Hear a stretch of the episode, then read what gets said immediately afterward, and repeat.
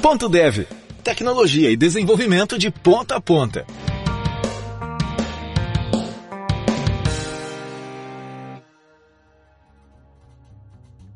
Olá, ouvintes do Ponto Dev. Eu sou o Wesley Williams e no episódio de hoje temos um convidado muito especial. Alguém que eu tenho o prazer de trabalhar junto há quase 10 anos, o Luiz Carlos Diniz. Luiz é um profissional incrível com uma vasta experiência tanto em back-end quanto em front-end. Formado pela PUC Minas e com domínio em linguagens como PHP, Python, Java e TypeScript. Luiz também é Microsoft MVP. Além de ser um desenvolvedor excepcional, o Luiz é também um tutor com uma didática inigualável. Hoje vamos mergulhar em um tema provocativo. O crude é o seu maior inimigo. Vamos explorar juntos com o Luiz a importância da modelagem de domínios ricos e entender o porquê o crude pode ser um grande obstáculo quando não entendemos profundamente os domínios com os quais estamos trabalhando. Então, prepare-se para uma conversa repleta de insights valiosos, conhecimentos profundos e, claro, muita troca de experiências ajuste seus fones de ouvido e bora lá! Bom, pessoal, então tô aqui com o Luiz Carlos, que normalmente é o nosso co-host, e agora o Luiz Carlos também vai ser o nosso grande entrevistado de hoje, porque nós temos alguns assuntos bem importantes também para falar, principalmente no que diz respeito à crude e as pegadinhas que isso pode levar a gente a criar sistemas com baixíssima qualidade e que definitivamente não vão uh, se sustentar ao longo do tempo. Fala aí, grande Argentina Luiz. Fala aí, meu querido. E aí, pessoal, salve devs, beleza? Hoje a gente vai falar de um assunto polêmico aí, mas a gente não vai falar nada que vai desagradar, na verdade nós vamos agregar muito valor, tenho certeza que ao final desse podcast é, a cabeça de muita gente vai se abrir, vai explodir a cabeça de vocês aí. Show de bola. Luiz, como eu sempre falo e você já está acostumado, normalmente quando a gente grava um episódio, a gente quer também saber da parte técnica, aprender isso é importante, mas também entender a jornada das pessoas que passam por aqui. E por conta disso, eu queria tá, entender um pouco mais sobre a sua jornada com programação e o que isso, né, influenciou para você ser o cara técnico top que você é hoje ah, aí. Consegue compartilhar pra gente como é que você começou, como é que foi a parada? Beleza, assim, uh, eu já pensei uh, muito nessa trajetória minha, o porquê que eu me destaquei nessa área, e a conclusão que eu chego é justamente porque eu nasci com algo é, é, é implícito meu de ensinar. Eu lembro que no pré eu ajudava a professora a poder ensinar outras crianças ali. E isso foi passando. Em toda a, a questão ali de estudos que eu tive, é, talvez seja um pouco por conta da, da minha família que mexe bastante com educação, talvez eu nasci com alguma habilidade dessa. Então isso foi passando. E um outro ponto também que eu sempre me dei bem foi matemática. Então eu acho que quando eu comecei a ver programação pela primeira vez, saber justamente uh, prestar mais atenção nas coisas ou entender de uma forma que eu de fato tenha solidez ali para poder explicar depois, porque eu já tinha é, formado essa forma aí de estudar, eu acho que isso me ajudou é, bastante ali na área de programação. Agora, é, vou, acho que eu já contei isso em live, vou contar aqui que o meu intuito é, depois do ensino médio não era ser programador, tá? É, eu pensei em trabalhar com bioquímica, biologia, coisas do tipo, e subitamente falei, ah, não quero mais, e aí eu fui, queria alguma coisa relacionada à matemática. E aí eu vi sistema de informação aqui na PUC da minha cidade, é, não sabia o que era, muito o que era também. Uh, a, a, PUC tinha um livro que ela é, resumia ali o que, é que significava cada curso. Eu acho que, por exemplo, curso de letras, matemática, não é muito difícil de todo mundo saber qual que é o objetivo, o que, é que você vai ver lá. Mas sistemas de informação para um jovem ali em 2005, é, que nunca tinha visto programação, você não tem ideia. Mas eu vi ali, ah, trabalhar com sistemas ou coisas assim, eu gostava também de tecnologia. É, acabei entrando, né? Então, uh, logo ali no, no primeiro período, eu via que como eu não sabia programação, tinha várias pessoas que já trabalhavam na área, que vieram ali só propriamente ter, é, pra, vieram para a faculdade para ter o diploma. É, mesmo assim, no momento que outras pessoas tinham dificuldade, eu era a pessoa requisitada. Até mesmo às vezes essas pessoas que trabalhavam em empresas, elas pediam alguma tipo de ajuda, né? Então, é, eu via que de certa forma ali pra frente eu ia fazer alguma coisa que era palestrar, era dar aula, alguma coisa nesse sentido, né? Então, isso eu já sabia muito bem. Se desse errado qualquer coisa da minha carreira, é, ser professor, no final das contas, é algo que é, é, eu ia me dar bem. Você viu, né, galera? O cara falou o seguinte: se tudo der errado, eu viro professor. Que maravilha, né, Luiz? Que maravilha. E outra, você no prezinho aí gostava de ensinar o professor. Isso não quer dizer nada, Luiz. Isso quer dizer que você era um baita de uma criança puxa-saco. Você não acha, não? É, pelo contrário. É, quando eu era criança, é, eu era muito sem paciência para poder ensinar. Então, toda vez que alguém me pedia alguma coisa, eu ficava, ai meu Deus, não é possível que alguém tá me pedindo aqui. Eu quero ficar quieto no meu cantinho Aí depois que eu fui gostando mais, mas assim, eu tinha tino pra isso, mas não tinha muita paciência. Inclusive, até alguns professores falavam assim, ah, o Luiz lá, tipo, não tem muita paciência para poder ensinar. E depois isso foi meio que mudando, né? Foi desenvolvendo isso daí. Agora, cara, uma coisa que é interessante é muitas pessoas que eu conheço que fizeram faculdade e que não tinham a mínima ideia do que era aquela faculdade naquele momento, poucas delas eu vi ter assim um grande destaque tá? Eu via que normalmente as pessoas que tinham um maior nível de consciência sobre aquilo que elas iam fazer, uh, isso aí ajudou a dar uma baita potencializada. E no seu caso, né? Não foi muito assim, né? Você caiu meio de supetão ali, escolheu e no final das contas você conseguiu se desenvolver bastante. Você acha que a faculdade teve uma, um grande papel nesse ponto?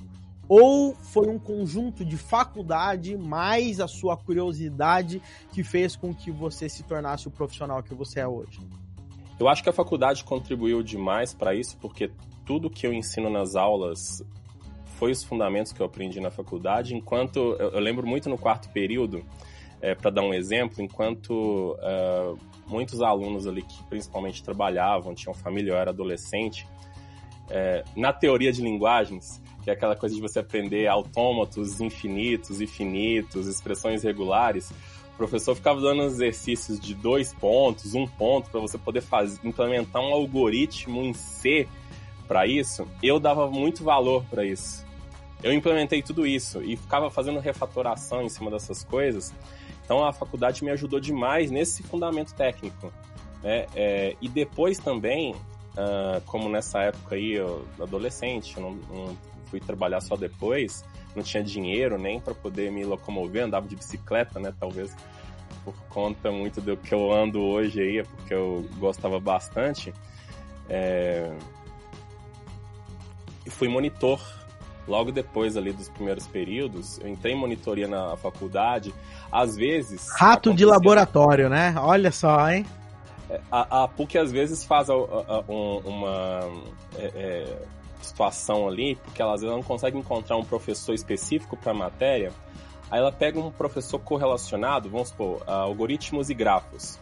Às vezes ela não encontra um profissional é, que sabe tanto a parte prática de codificar quanto a parte teórica. Encontra somente ela pega o professor de matemática e traz para essa matéria e aí o professor fica lá meio boiando. Ah, aqui ó, vou, vou, vou dar aqui alguns lugares para vocês poderem é, se basear para poder implementar algoritmo de Euler, caixeiro viajante, algoritmo de Dijkstra. Então, é, eu lembro que eu dava aula no lugar do professor já na, ali no quinto período, que é o, fazia monitoria do semestre anterior para poder fazer a implementação. O professor passava a parte teórica, matemática, e eu ia para a sala ali na frente de 60 pessoas.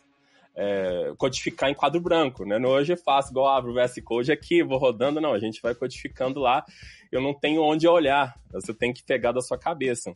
Então, assim, a faculdade contribuiu demais para isso. Eu sou totalmente grato nesse sentido que toda a base teórica e, e tudo mais, inclusive muitas coisas que a gente vai falar aqui hoje em relação à modelagem de software, é, eu tive essa base na faculdade. Show. Agora, sempre quando eu converso com alguém, inclusive quando eu acabo pensando também na minha carreira, sempre existe algum ponto de inflexão, aquele ponto ali que foi uma virada de chave, tá? Que te ajudou, que te influenciou muito para você ser o profissional que você é hoje. Tem algum momento ali da sua carreira que você fala, putz, o jogo virou? Tem. Eu já contei essa história também em live e é, foi bem marcante para mim porque quando eu estava terminando a faculdade eu montei minha própria empresa e comecei a desenvolver software com Java e depois com PHP. E eu pegava é, todo, todo tipo de projeto, né? Projetos que era para poder fazer site, sistemas desktop, fui pegando todo tipo de coisa.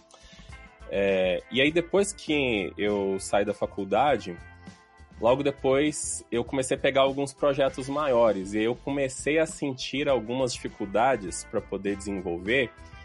E eu comecei a me questionar se realmente era eu que não tinha me dedicado é, ali na faculdade ou se estava me faltando conhecimento. Até que eu peguei um, um projeto específico que era um projeto de seis meses. Ele era muito mais que seis meses. Eu fiz o desenho totalmente errado ali e tal, com pessoal da minha empresa. E eu tive que devolver o dinheiro depois disso, me gerou um estresse e tudo mais, e eu fiquei muito desgostoso, uh, uh, porque eu não sabia definir de fato se era eu que tinha errado, o que, tinha acontecido. Eu sei que eu pensei assim, poxa, isso aqui não é para mim. E aí, simplesmente, eu fechei essa empresa que eu tinha e fui trabalhar com manutenção de computadores para poder continuar me manter. Né? Então, é, é, meio que mexendo ainda com coisa de informática. Então, montava servidor, montava rede, é, dava assistência para empresas na questão ali de man, gerenciar uh, o Windows e outras coisas mais, né? Isso aí me manteve durante um tempo. Eu comecei a ganhar um bom dinheiro, inclusive, com isso. E nesse meio tempo, assim, sabe quando você vai é, diluindo aquilo que aconteceu, sua cabeça vai ficando mais tranquila, você consegue pensar melhor. Aí eu vi de fato, né, é, é, que eu tava faltando conhecimento, que não tinha maturidade. Poxa, eu tinha acabado ali de. Eu tava como pré-adulto e já estava empreendendo, foi o meu erro que aconteceu. Então, é, nesse período aí que já tinham passado um pouco mais de um ano, eu comecei a me reciclar, comecei a estudar é, linguagem de programação, design patterns mais um monte de outras coisas. E aí eu fui voltando a a fazer serviços, né, fazer serviços freelance, porque eu não tinha voltado ainda à minha empresa de tecnologia. E aí, depois de um tempo, eu abandonei totalmente a, a, essa área de manutenção, que foi muito bom também, porque me deu uma visão que me ajuda também na área de programação.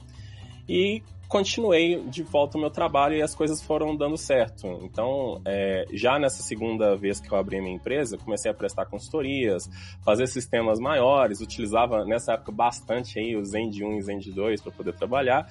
E, então, assim, a minha virada de chave foi a tropeçar em mim mesmo e ver que o que eu sabia na faculdade foi legal, mas somente a mão na massa mesmo, o ambiente ali do mundo que ia me dar o conhecimento. Então, de certa forma, isso me dá uma pontinha de uma alfinetada até hoje, porque eu não queria passar por isso. Quem quer ficar frustrado, né?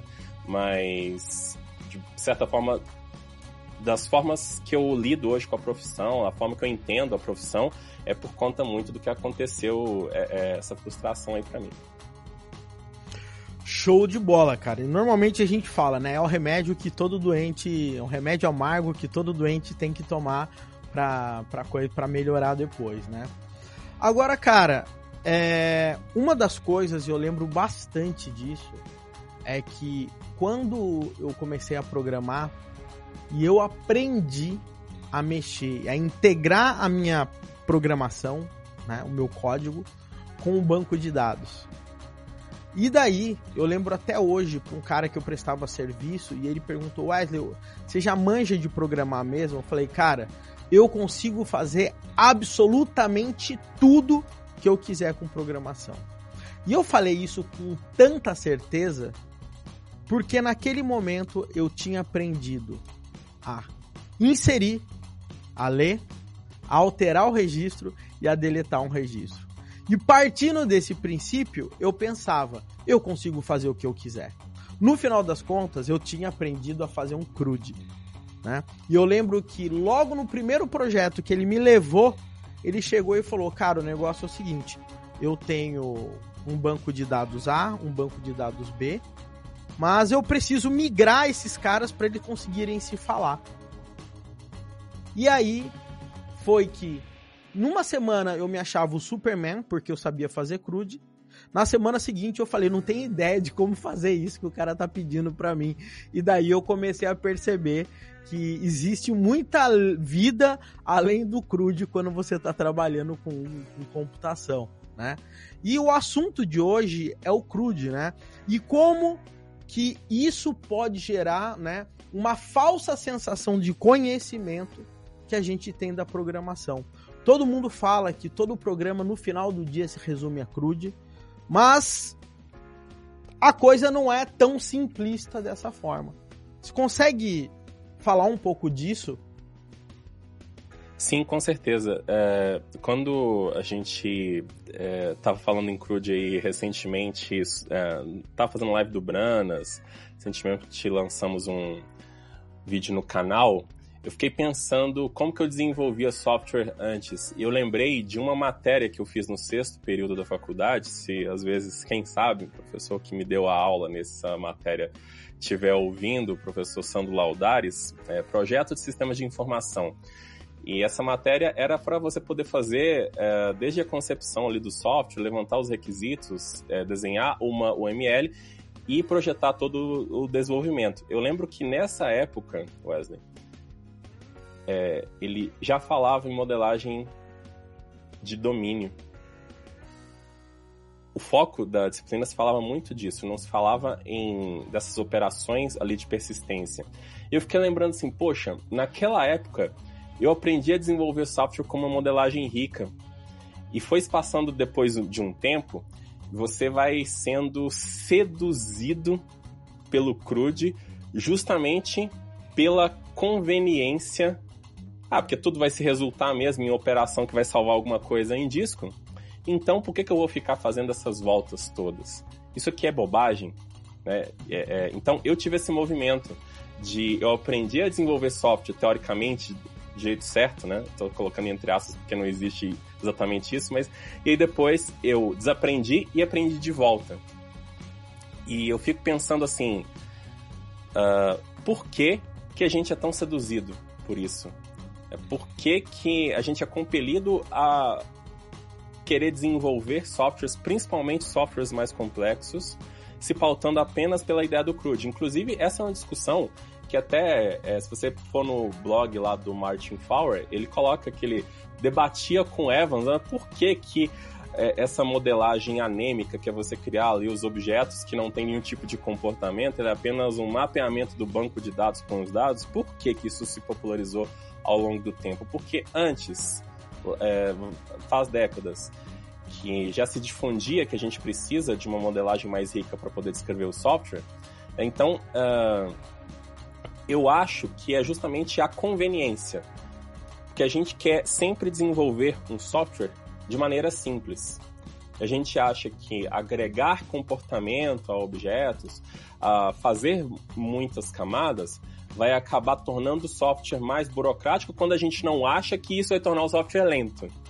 Porque toda vez que a gente começa a falar de uma modelagem mais rica, ah, mas aqui eu tô criando uma, ah, eu tô falando, pode parecer para que você, é, você que esteja ouvindo seja um absurdo isso, não. A gente já teve vários alunos, mas essas camadas aqui que estão sendo criadas não vai fazer o software ficar mais lento? O problema do software ficar lento vai para outras questões que não tem nada a ver com a programação. Né? Fora que você às vezes está preocupando com uma otimização prematura que você nem sabe como que é porque você nem mediu aquilo. Então, eu acho que é justamente assim, porque a gente vê a atividade fim do software como sendo ali salvar, incluir, cadastrar, consultar, a gente acaba moldando as operações de negócio justamente para isso, né? É, e aí, a, a, ainda mais hoje, como a gente tem, não, não, é igual na nossa época, que não existia assim, quase libs ou frameworks, isso estava se nascendo, você acabava tendo que criar com as coisas na mão, mas hoje você tem, você pega qualquer linguagem de programação, qualquer uma, você vai encontrar lá 10 ORMs diferentes. Você vai encontrar 10 frameworks diferentes. O que que o ORM, o que que o framework faz? Ele faz com que você siga aquela característica do CRUD. Ah, tá aqui, ó, o RM vai salvar e etc. E você acaba seguindo aquele modelo, achando que porque a lib te impôs aquilo, aquilo é o correto a se fazer. Então, assim, a minha visão do porquê que a gente acha que tudo se resume a CRUD é justamente essa conveniência de trabalhar com framework e com RMs. Cara, e e é muito louco isso, porque eu lembro que eu acho que o ápice da sedução do CRUD foi quando nós tivemos o lançamento do Rails. Eu acho que foi em torno de 2005, 2006. Que a grande novidade naquele momento é que você dava um comando e ele gerava o scaffold né, com todas as, a, as operações de CRUD e a gente falava, caraca, agora eu já tenho tudo que eu preciso no meu software, né? Mas eu acho que aí acabou induzindo ainda cada vez mais, inclusive outros frameworks, imitarem esse tipo de comportamento, mas a gente começava a perceber que uma coisa era o seu código inicial, quando ele gerava aquele esqueleto, e quando você ia olhar o código final, era um código completamente diferente, que não tinha mais nada a ver com aquele esqueleto, e quem pensava tendo uma clareza um pouco maior, percebia que fazer aquele, aquela geração inicial, no final do dia, ia gerar mais dor de cabeça do que necessariamente uh, você sair fazendo as coisas ali do zero, né? Principalmente se você está pensando numa modelagem mais rica ali de domínio. Sim, com certeza. Esse ponto que você tocou do Rails eu acho sensacional. Inclusive, eu lembrei, a primeira vez que eu mexi com Rails, Tava 2006 na faculdade. Provavelmente deve ser uma das primeiras pessoas no Brasil que o Rails tinha recentemente sido lançado, né? Foi 2004, não lembro exatamente, é 2006, dois anos, né? Para essa época do Brasil, o professor ia dar uma palestra de uma novidade que era o Rails. Aí todo mundo sentado no laboratório, aí executa alguns comandos ali para poder gerar a aplicação Rails, beleza. Aí ele fala assim, ó, não lembro mais o comando, mas se dava o comando ele gerava a parte de apresentação com formulário, um controlador já ligado com o model e o modelzinho com todos os campos e já com todas as operações do CRUD. Aí você olhava para aquele negócio, acabou de dar um comando, roda a aplicação, você já está com o CRUD completo. Pô, que fantástico isso, né? Aí o que, que acaba se compelindo? Ah, não, se eu tenho aqui outras necessidades, vamos continuar aqui dentro do controller, lidando com essas regras de negócio, a gente acaba não se questionando o quão isso é saudável ao longo do tempo. É porque é muito legal de você ver isso ali no momento, mas e ao longo do tempo? Isso aqui vai conseguir se manter, ser reusável, vai ser refatorável? É, então, é, vou parafrasear aqui o Uncle Bob sobre o que ele fala no CleanArch sobre frameworks e bibliotecas. O framework e a biblioteca, ele não se importa com a sua regra de negócio. Ele quer que você siga a documentação dele à risca. Para ele é conveniente você seguir, inclusive. E aí que ele fala, não, se você seguir, você vai ter sucesso. No momento que você não tiver, aí o framework, a culpa é sua. É exatamente isso que acontece. O framework não tem um comprometimento com o seu desenvolvimento. Ele fala, ó, usa aqui que é legal, mas no momento que der errado, aí é você que vai ter que O problema tá em você, né? O problema Esse tá é com negócio. você. Exatamente. Agora, Luiz, a, a gente ficou falando mal do crude, entre aspas, aqui, mas e a gente falou em alguns momentos sobre domínios ricos e talvez muita gente não manje sobre o que, que é isso. Cara, o que que são tá, domínios ricos e qual que é a diferença de trabalhar com eles? Show, beleza. Vamos lá. Quando a gente está falando de domínio, vamos primeiro estabelecer o que, que significa essa palavra. A gente está falando sobre um problema que a gente tem que resolver no software ou qual é o problema central que a gente está resolvendo ali. Então, se eu tenho um software de e-commerce, eu tenho no meu domínio a fazer a venda, processar a nota fiscal, o domínio do meu software se encaixa nesse tipo de problema. Quando nós estamos usando lá um ORM da vida, que você vai acabar criando a sua classe com os dados, que é conveniente para poder fazer a modelagem na orientação objeto de acordo com a sua tabela lá no seu banco de dados tradicional, nós estamos falando de um domínio anêmico. Então ele está encaixado nesse fazer venda, nesse declarar a nota fiscal, mas esse, essa classe sua ela vai gerar um objeto que não tem expressão porque ele não incorpora nenhuma regra de negócio, que são as operações. Então ele representa essa anemia, ele não tem nenhum tipo de comportamento, são só dados. Quando a gente está falando de um domínio rico, nós estamos falando de um modelo que vai representar dados e também as regras de negócio, que vão ser as operações que vão mudar o estado desses dados. Essas operações vão fazer com que faça muito mais sentido o desenvolvimento desse software. A gente vai pegar essas regras de negócio e vai representá-las de uma forma muito melhor na linguagem de programação. Elas normalmente vão acabar ficando ali dentro do que a gente chama de entidades. Aí tem a, né, a, vários conceitos para entidade, etc. Mas a gente está acabando uh, mais falando ali de entidades indo para o Domain Driven Design. Então, o domínio rico ele representa com essa riqueza, com essa expressividade, as regras de negócio que você vai, tem que fazer com a sua aplicação. E aí o domínio anêmico é esse que a gente está acostumado, que a gente está influenciado, esse que a gente está distorcido, que a gente já começa a desenvolver software sempre pensando ah, que eu vou ter que ter lá um belongs to many com uma coisinha assim, você está pensando, na verdade, não nesse domínio rico. Você está pensando em armazenamento, em anemia. Você começa a criar o software já pensando no banco de dados, né? Você cria no so você pensa no software pensando já nas tabelas e não no comportamento que esse software vai representar. Por exemplo, eu tenho um e-commerce, mas eu tenho que invalidar uma nota, né? Imagina que eu criei uma nota fiscal, tenho que cancelar aquela nota. Quais são os efeitos colaterais que acontecem no meu sistema quando uma nota é cancelada? Isso não é apenas mudança no banco de dados, né? Mas uma ação desse tipo pode gerar diversos efeitos, como cancelar a nota, mudar o estoque do produto, é... mandar notificação, reajustar dados com o fornecedor. Então, perceba que uma ação pode gerar diversos tipos de comportamento, né? Ou, por exemplo, eu quero fazer uma compra, mas eu vou financiar. Então, nesse financiamento, eu tenho que fazer uma, um cálculo de taxa de juros e essa taxa de juros pode mudar de acordo com a regulamentação e o país que o cara tá. Esses tipos de regra e expressividade que você quer dar no seu código, né? É algo totalmente à parte do que do dado que vai ser armazenado no banco, né? O dado que vai ser armazenado no banco só vai ser no final do dia, né? O estado final que você armazenou depois de rodar toda essa regra de negócio. E não necessariamente, inclusive, os dados que você tem ali na sua entidade com as suas regras de negócio vão ter que ser um para um, né?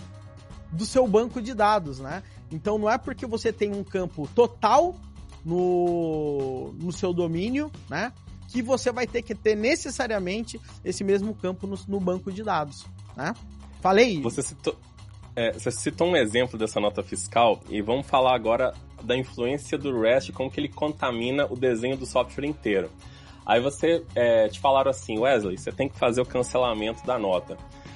Aí logo que você vai pensar o seguinte, pô, se eu tenho que cancelar a nota, a nota já tem que existir no banco de dados. Então, o cancelamento no final das contas vai ser o quê? Vai ser um update que eu vou fazer. Então, a primeira coisa que você vai fazer lá no REST, dá-lhe um patch on put barra NFE passando o ID. Olha a influência que o CRUD já teve na sua modelagem, porque quando você olha para esse patch, vamos colocar assim, ah, não estou querendo atualizar o recurso inteiro, querendo atualizar somente um detalhe. Patch barra NFE barra YG. Quando eu olho para isso, isso não representa a ação de cancelar. E provavelmente você vai colocar o cancelar nesse patch. Você vai colocar outras coisas também que você vai fazer nessa NFE, tudo encapsulado nesse patch. Então tá vendo que você tem a anemia já no patch, já no REST você está colocando a anemia, está colocando a influência do update no meio. Se você colocasse Exato. um barra cancelar, seria bem melhor. Né? E aí, quando você modela dessa forma, aí você acaba fazendo ali. Ó, vamos supor que você tem uma service layer depois do seu controlador e tal. Aí você coloca um update que recebe uma caralhada de campos e ali dentro se decide o que, que vai acontecer. É, tá vendo que o desenho tá errado? Que é a influência do CRUD. É que a gente já tá pensando que no final vai ser tudo um update, então vou centralizar aqui, porque vai ser conveniente, eu vou fazer dessa forma no REST, porque para ficar adequado ao CRUD. Porque se eu sair fora do CRUD, eu me perco. Justamente porque a gente não está acostumado a trazer essa modelagem mais expressiva. E essa modelagem expressiva, se você não tem ela, você não vai obter ela do dia para a noite por osmose. É, vai ser um processo que você vai ter que é, entender de requisitos, é, praticar bastante e depois de um tempo você começa de fato ter mais facilidade para poder implementar. Mas esse pensamento ele é libertador, né, de você é, saber que o CRUD ele é um resultado do seu software, mas não é porque existe o CRUD, talvez ele seja um ponto central, que o software tem que ser necessariamente modelado desta forma. Com certeza, cara. E assim, eu sinto que quando eu trabalhava por, com CRUD e por muitos anos, né, apenas com CRUD, dessa forma como a gente acabou de falar, quando eu comecei a estudar mais sobre Domain Driven Design, principalmente, né, onde a gente acaba fala de modelagem de domínio, entender o coração do negócio, atacar o problema no coração do software e depois como isso vai é, ser chamado é apenas um detalhe externo, né? Eu assumo que para mim foi extremamente difícil mudar essa minha mentalidade, né? Porque no final do dia é, para mim, eu já saía criando os controllers, já saía criando os endpoints. E quando, às vezes, hoje eu vou trabalhar com software, eu começo já pelas regras de negócio, pelo domínio. Esse software, ele nem tá pensando em banco de dados ainda. Eu tô pensando nas regras que vão ser importantes para que o negócio funcione.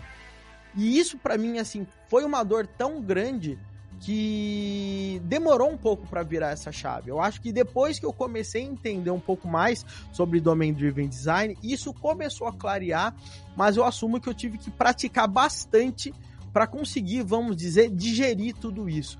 Qual que é a relação de fazer esses tipos de modelagem com o Domain Driven Design? Por que, que o Domain Driven Design acaba sendo libertador nesses tipos de coisa?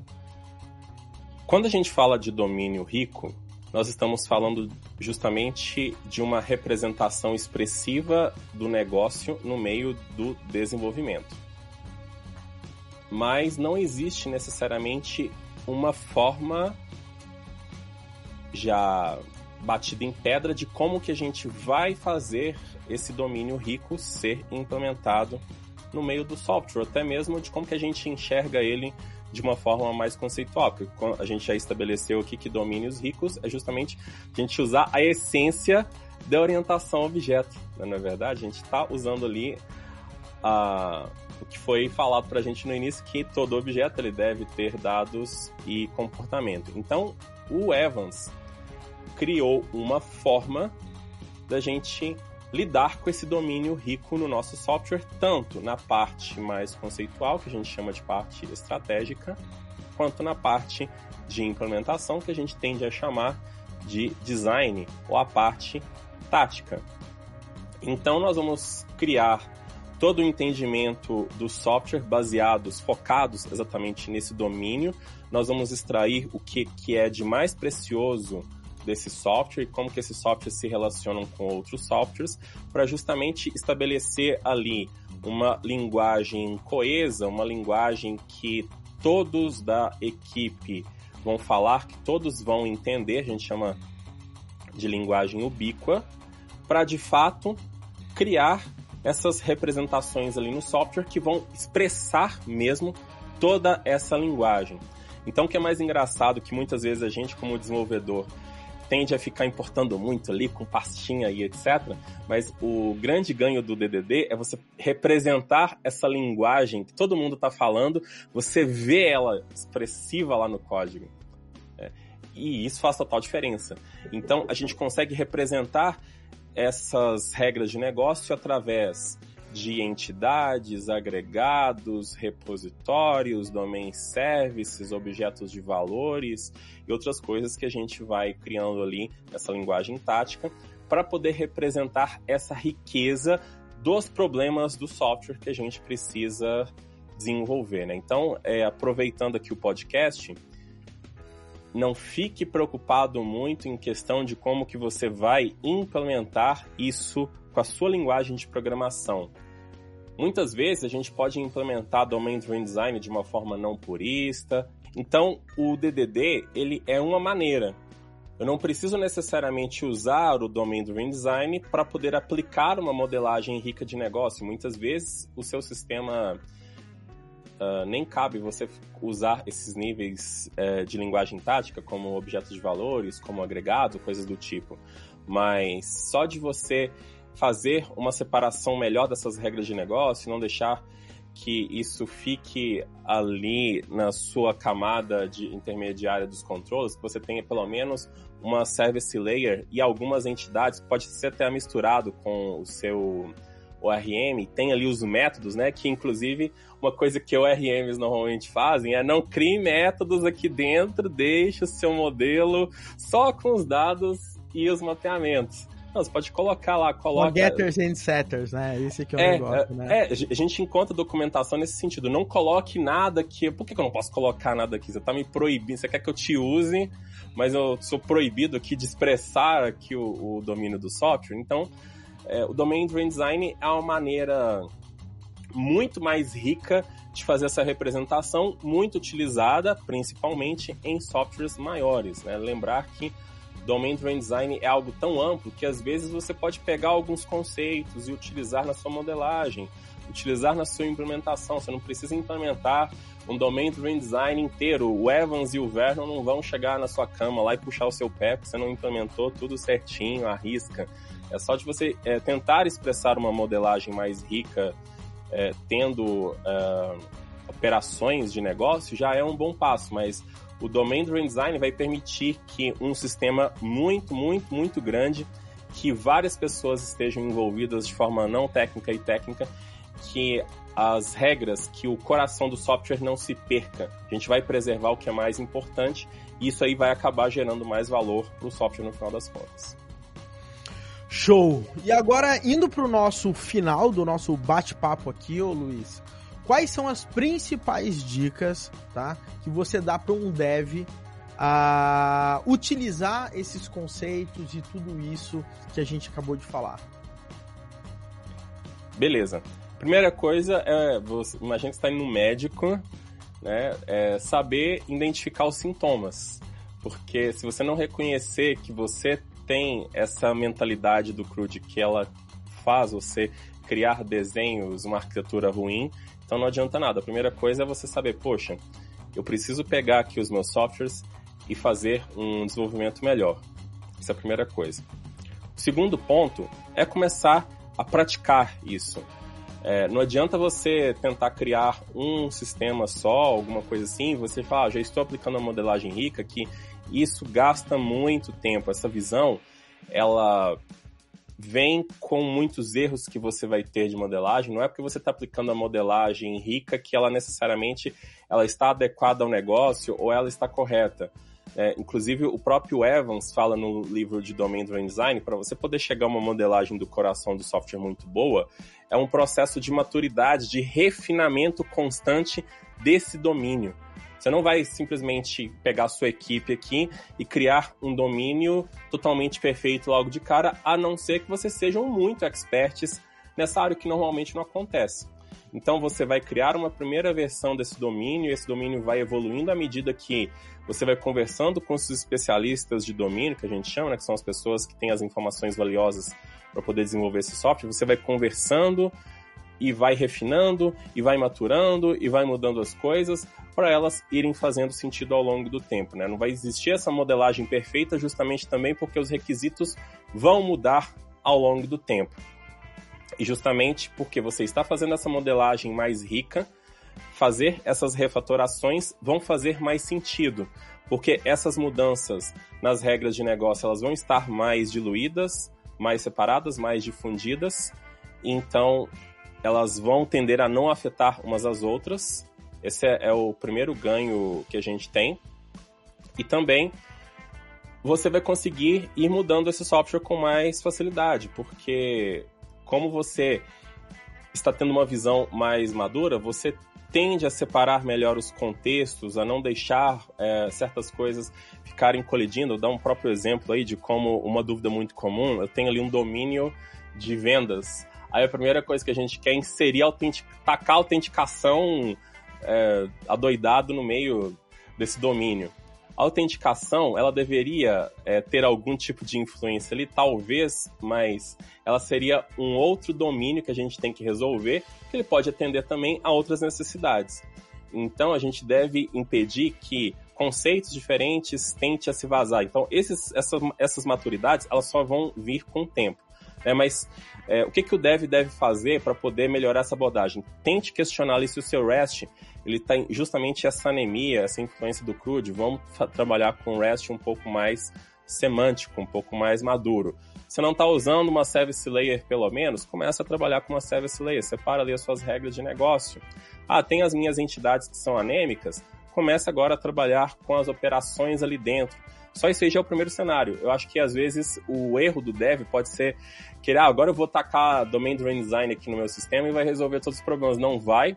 Você vai acabar gerando um monte de interfaces, um monte de arquivos. Aí você vai ver um projeto lá com um monte de coisas e ainda você não tem experiência. Depois você vai colocar a culpa no Domain Driven Design, que é algo ultrapassado, que não deveria nem existir porque não atendeu justamente ao seu projeto, mas é você que não soube utilizar. Então, cuidado para não ir do ar ao mar diretamente, né? Vá caminhando aos pouquinhos. Não é porque você ouviu esse podcast aqui que você de fato agora já vai sair implementando tudo dentro da sua empresa. Tudo é um processo, né? Mas uh, estude bastante design patterns também que tem tudo de relação com o que a gente está falando aqui, porque também quando a gente tenta tudo resolver com crudes, até mesmo o desenho ali de tudo que a gente vai fazer é pautado para o crude muitas vezes te falta um conhecimento de determinados padrões que poderiam resolver os seus problemas.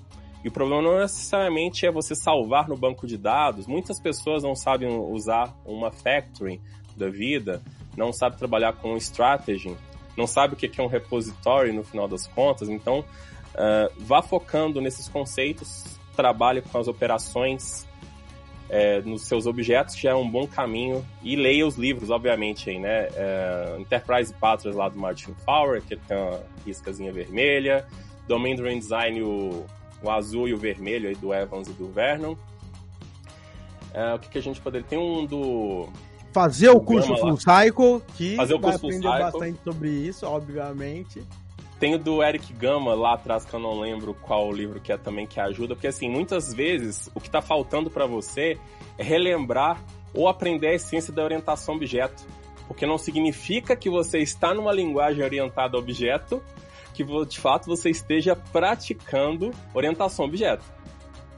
Você está muitas vezes ali criando só umas classezinhas com os dados para poder ser conveniente para o seu RM. Você não de fato não está tirando proveito, né? Usando os patterns, é, fazendo as operações, utilizando esses design patterns muitas vezes para poder desenvolver esses problemas, né? Então, é, fica aí um monte de dicas, mas no final das contas é não se afobem, porque também eu vejo muitos desenvolvedores, muitas empresas achando que agora ah, vou migrar para Domain Driven Design e todos os meus problemas vão ser resolvidos. E aí você implementa tudo isso, seu software estava melhor antes, porque você tinha mais experiência ali da forma que estava funcionando. Aí você agregou isso agora, e agora, como é que faz para voltar, né?